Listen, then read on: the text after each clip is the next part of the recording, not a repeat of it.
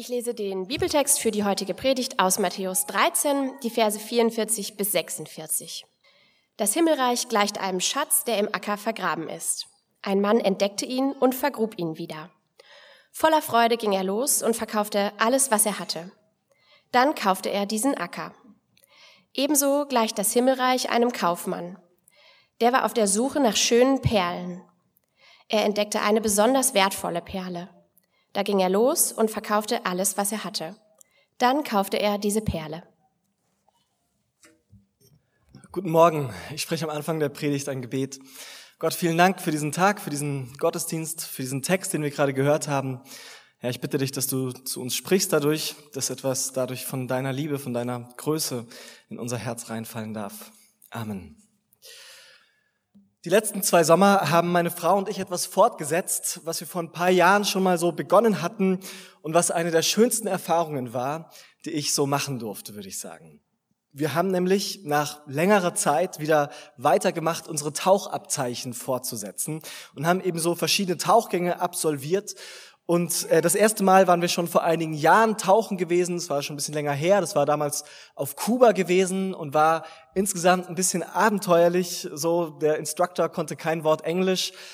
Mein Spanisch hat gereicht bis Donde está el baño, was auf Kuba zugegebenermaßen ein praktischer Satz war, aber trotzdem fürs Tauchenlernen nicht so praktisch.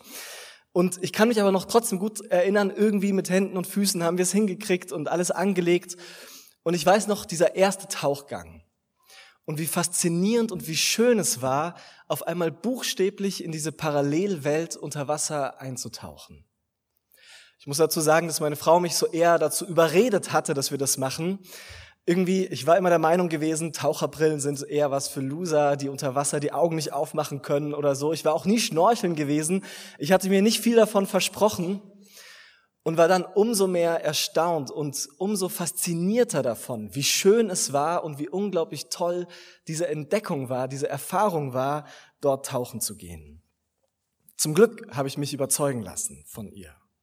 Warum erzähle ich diese Story? Ich glaube, es gibt so manche Dinge, da kann man vielleicht versuchen, Gedichte drüber zu schreiben oder Bilder zu malen oder sonst wie Erklärungen verfassen, wenn jemand es nicht selber erlebt hat, ist es total schwierig, es irgendwie jemandem nahezubringen, was so das Besondere daran ist. Wenn man es nicht selber erlebt hat, dann weiß man nicht wirklich, was man verpasst und wie es ist. Man muss es selber für sich überhaupt erstmal entdecken. Warum glauben Menschen eigentlich an Gott?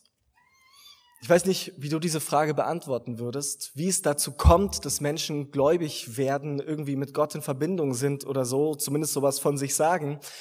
Völlig unabhängig davon, ob du selbst was mit Gott oder Kirche oder Glaube oder Bibel oder so anfangen kannst, wäre meine Frage an dich, was wäre deine Antwort? Warum denkst du, dass Menschen an Gott glauben? So typische Antworten, die man dann hört, sind, es war vielleicht für die Person als Kind schon wichtig in der Familie oder in der Kultur, so Tradition und dann ist man da eben so reingewachsen, so nach und nach. Kann sein. Oder andere Leute sagen, naja, Glaube an Gott, das ist irgendwie was für Menschen, die nicht so gut zurechtkommen mit dieser Welt, mit dem, was es alles an schrecklichem Leid gibt und die brauchen irgendwie so einen Trostpunkt, so einen Glauben an eine höhere gute Macht und das hilft ihnen irgendwie im Leben. Kann auch sein, ich weiß es nicht. Aber wenn Jesus davon spricht, wenn er davon erzählt und darüber nachdenkt, wie Menschen mit Gott in Berührung kommen, dann klingt das irgendwie völlig anders. Dann klingt es vielleicht ein bisschen mehr so, wie wenn jemand das Tauchen für sich entdeckt. Dass man nicht weiß, wie es war und dann taucht man ein und macht diese Entdeckung und auf einmal will man es aus seinem Leben nicht mehr wegdenken. Ist man fasziniert davon, ist man irgendwie auf einmal davon begeistert.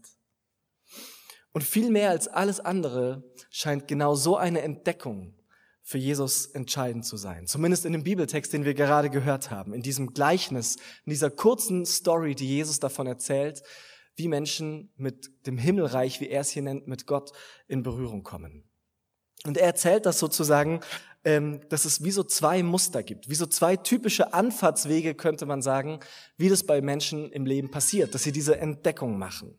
Diese zwei Männer, die beide unverhofft etwas finden, etwas entdecken, was wunderschön ist und was in der Folge dann ihr ganzes Leben auf den Kopf stellt und umkrempelt.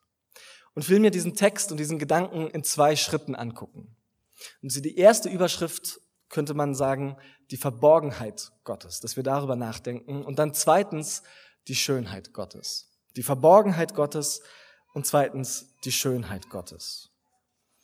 Wie gesagt, geht es Jesus hier in diesem Text darum, wie Menschen mit Gott in Berührung kommen, wobei er hier nicht Gott sagt, sondern vom Himmelreich spricht. Und das müssen wir vielleicht nochmal kurz auflösen, was er damit meint. Weil Himmelreich, wenn wir so das Wort hören, da ist eine gewisse Verwechslungsgefahr da. Nämlich mit dem, was wir so in unserem Alltag so als Himmel irgendwie bezeichnen. Ja, wenn wir irgendwie im religiösen Kontext über Himmel sprechen, dann geht's da irgendwie um so eine Art Parkplatz für Seelen nach dem Tod von Menschen, die irgendwie moralisch okay gelebt haben, Hafenmusik, irgendwie alles ein bisschen fluffy. Ich weiß nicht, welche Assoziationen bei dir so kommen oder welche Bilder, aber Himmel ist irgendwie was weit weg, wo Gott ist und Engel und all sowas, aber hat wenig mit unserem Leben heute zu tun. Wenn Jesus vom Himmelreich spricht, dann meint er etwas völlig anderes. Schau, Jesus war davon überzeugt, dass Gott unglaublich gute und schöne Ideen und Vorstellungen davon hat, wie das Leben hier auf dieser Welt und auf dieser Erde sein könnte. Und zwar nicht irgendwann nach dem Tod, sondern jetzt und hier und heute. Dass es zum Beispiel Gerechtigkeit auf dieser Welt geben soll. Dass Menschen in geheilten und in liebevollen Beziehungen leben sollen. Dass unser Miteinander geprägt sein soll von Barmherzigkeit, von Nächstenliebe und solche Ideen. Und all das, wovon Jesus spricht hier, wird immer wieder zusammengefasst in diesem einem Wort Himmelreich. Man könnte auch sagen, Jesus spricht davon, was passiert, wenn Gottes guter Einfluss sich nach und nach ausbreitet, wenn Gottes guter Einfluss, Gottes liebevoller Einfluss immer mehr Raum einnimmt, immer mehr Gestalt annimmt, immer größer wird im Leben von uns und in unserer Welt insgesamt. Wenn Menschen also immer mehr erfahren, wie unendlich gut Gott es mit ihnen meint und wie sehr Gott sich danach sehnt, mit ihnen in liebevollen Beziehungen zu leben. Das war so die Kernbotschaft von Jesus. Und hier in diesem Text geht es aber weniger darum, was das genau inhaltlich alles bedeutet hat. Ich habe gerade eben so ein paar Stichworte genannt, sondern hier geht es eher darum, um die ganz grundsätzliche Frage, wie passiert das überhaupt, dass Menschen damit in Kontakt kommen, dass Menschen davon irgendwie berührt werden. Und er erzählt, wie gesagt, diese zwei Fallbeispiele, die beide die gleiche Pointe haben, nämlich beide entdecken völlig unverhofft, ungeplant etwas faszinierend Schönes. Aber es sind wie so zwei verschiedene Anfahrtswege. Wir gucken uns den ersten noch mal ein bisschen näher an. Diesen Mann, der diesen Schatz im Acker findet. Ein Landwirt, einer, der sein Feld bearbeitet, so wie die aller, allermeisten Menschen damals eben, ein ganz durchschnittlich normaler Typ, wahrscheinlich, wie wir uns den vorstellen müssen. Er bestellt sein Feld und auf einmal bleibt er mit dem Pflug an irgendwas hängen. Im ersten Moment hat er wahrscheinlich irgendwie geflucht und sich geärgert, ja, er schafft sein Tagespensum nicht. Im schlimmsten Fall splittert der Pflug und er muss ihn erst austauschen, bevor er weiterarbeiten kann, kriegt weniger Geld dafür und so weiter. Also erstmal nicht so schön.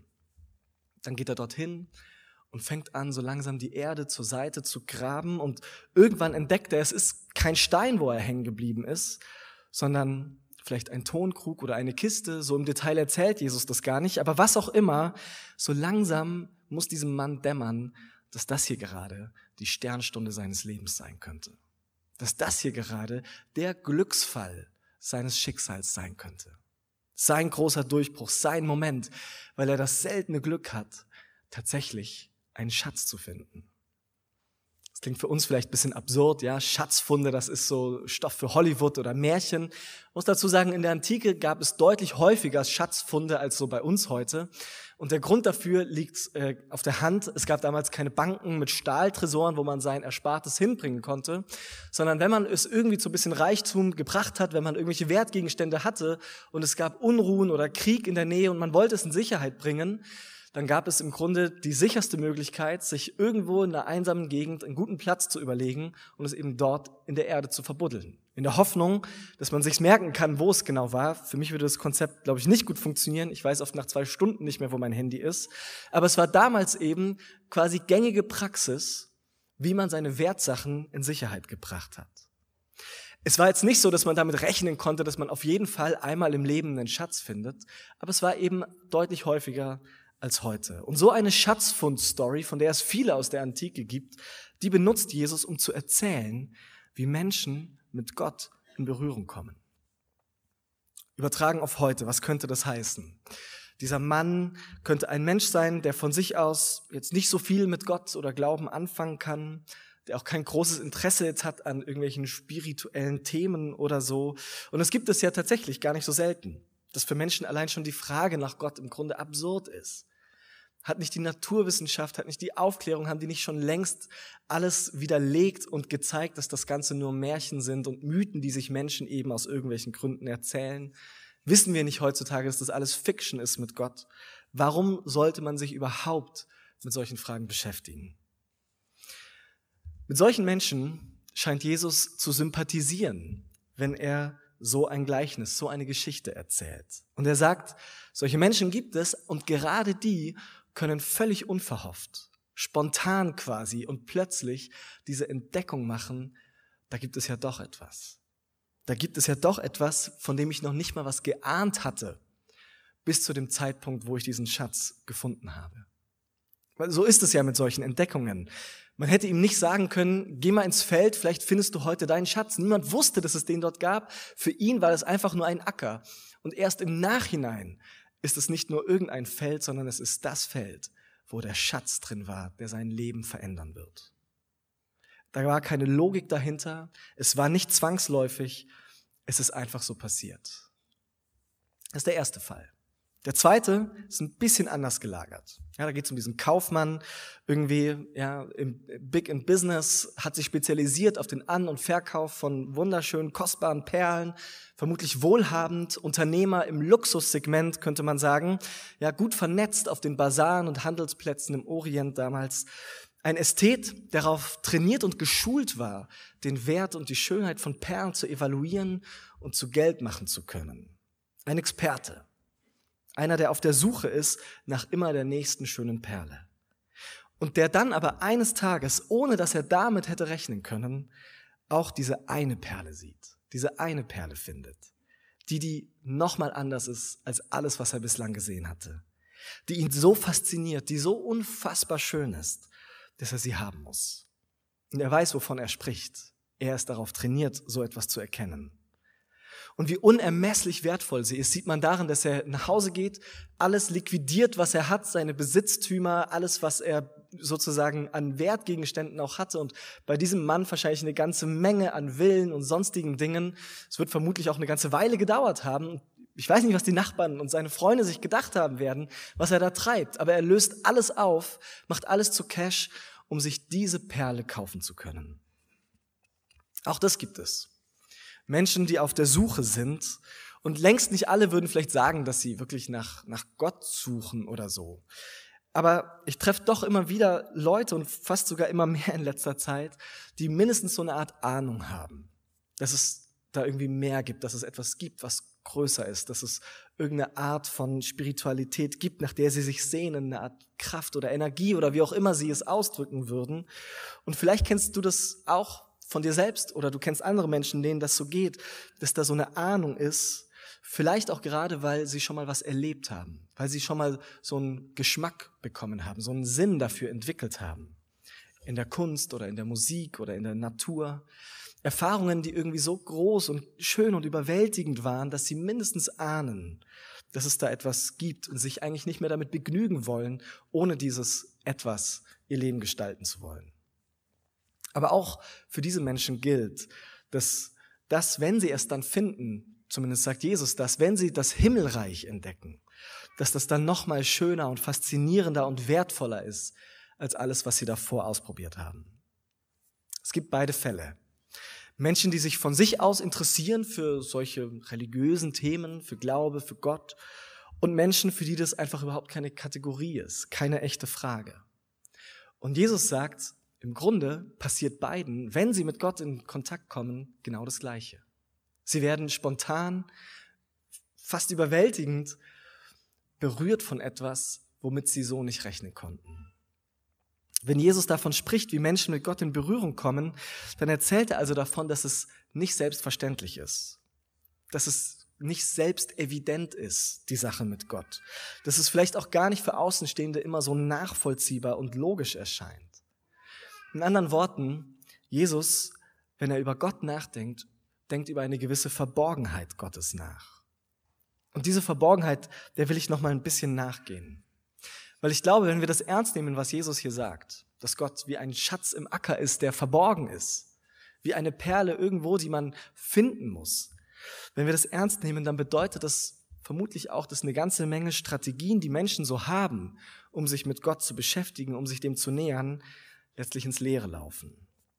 Dass es im Grunde immer ins Leere läuft, wenn Menschen versuchen, aus eigener Anstrengung irgendwie Gott zu finden. Dass es ins Leere läuft, wenn Menschen versuchen, mit eigener Logik, eigenen Argumenten Gott vielleicht zu, zu beweisen oder so. Dass es im Grunde ins Leere läuft, wenn Menschen versuchen, sich Gott mit der richtigen Technik zu nähern, mit dem richtigen Gebet, der richtigen spirituellen Praxis, dann muss da doch irgendwie eine große Gotteserfahrung rauskommen. Mit unserem Verstand, mit unseren Gefühlen, mit diesem Instrumentarium, das wir vielleicht so haben, können wir von uns aus nicht zu Gott kommen.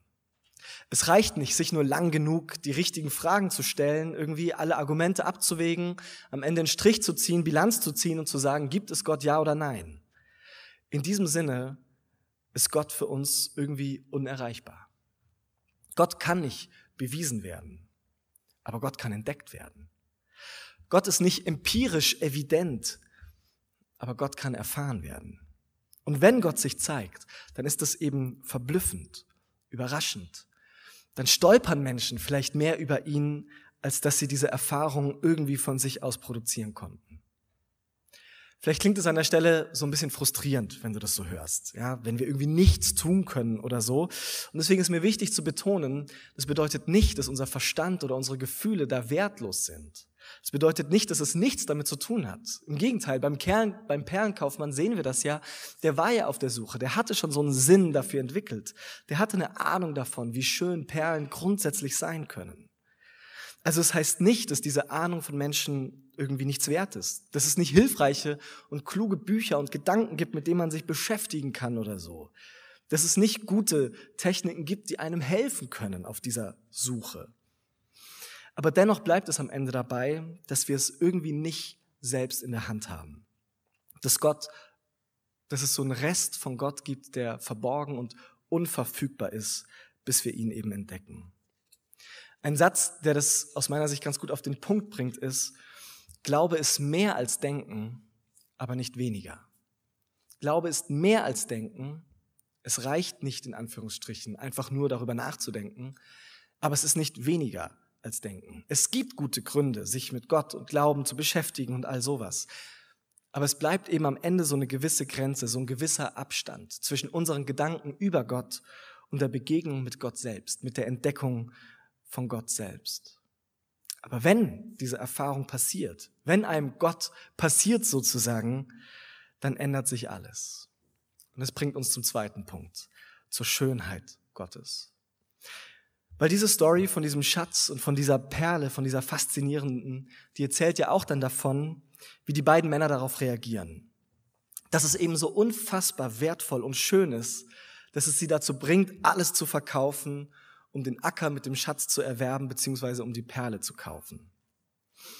Und das ist vielleicht ein Punkt, der uns im ersten Moment so ein bisschen aufstößt, der irgendwie nicht ganz einfach ist, weil der irgendwie so ganz schön übergriffig scheint. Ja, sagt Jesus hier, dass man für die Gottesbeziehung alles aufgeben muss.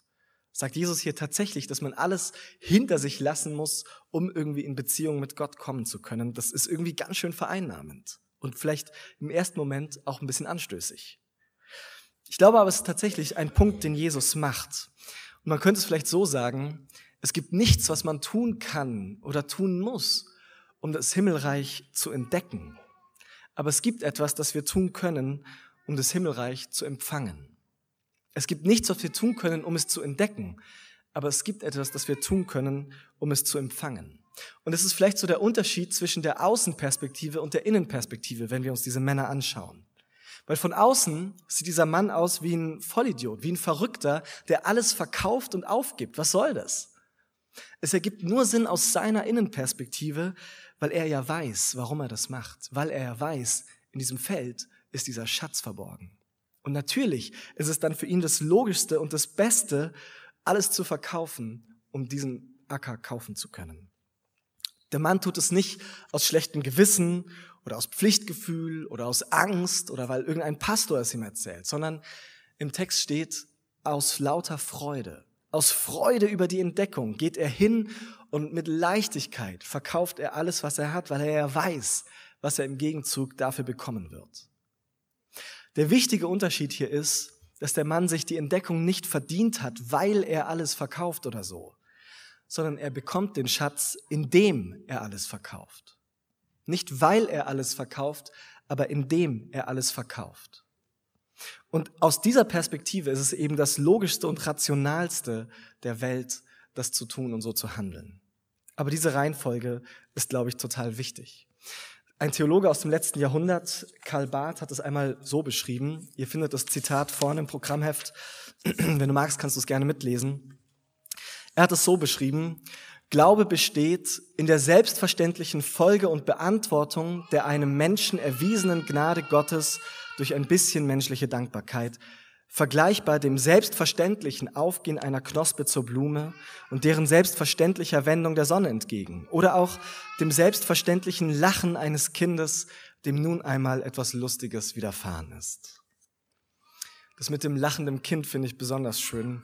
Da ist irgendwie keine Schwere drin, kein schlechtes Gewissen oder so.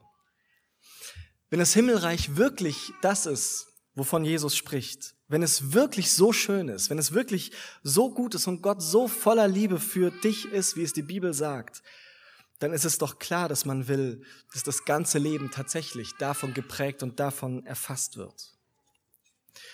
Und es gibt da eben manche Dinge, auch sonst im Leben, die man eben nicht nur so ein bisschen machen kann. Tauchen gehen zum Beispiel. Ich habe es vorhin erzählt, da kann man nicht sagen, dass ich eben nur mit dem rechten Bein und dem linken Arm heute irgendwie tauchen gehen will. Das kann ich nur ganz machen. Oder jemand anderen küssen. Das geht nicht so gut, wenn ich irgendwie nebenbei auch noch Zeitung lesen und Netflix gucken will. Oder momentan läuft ja die WM.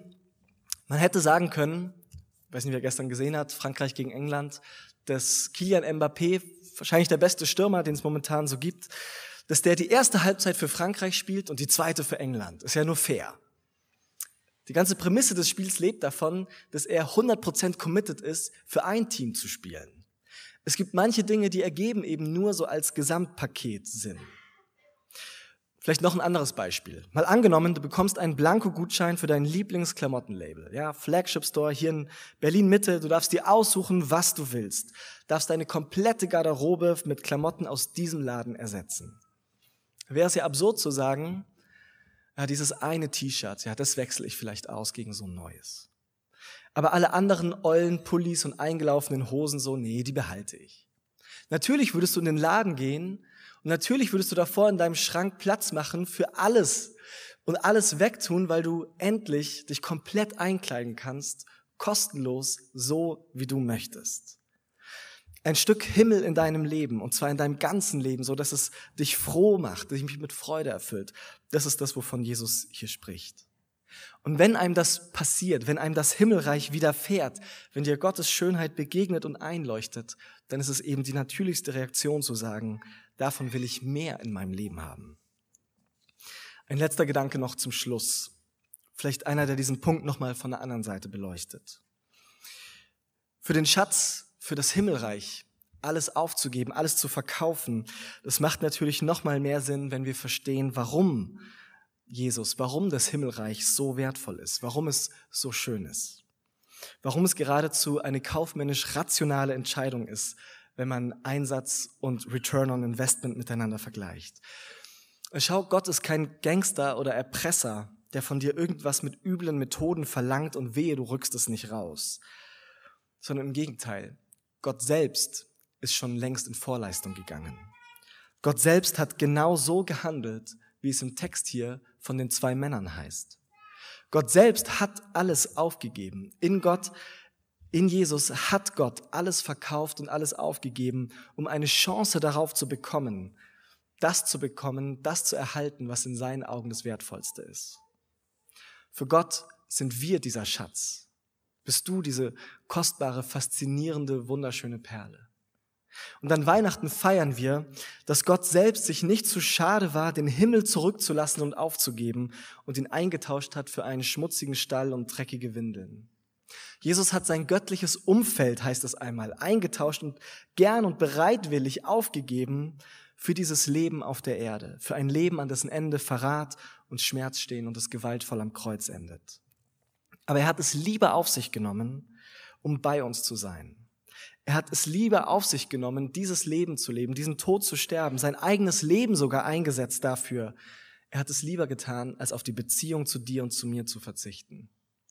Jesus, der davon spricht, alles aufzugeben, um das Himmelreich zu bekommen, der hat selbst alles aufgegeben, um uns das Himmelreich zu schenken.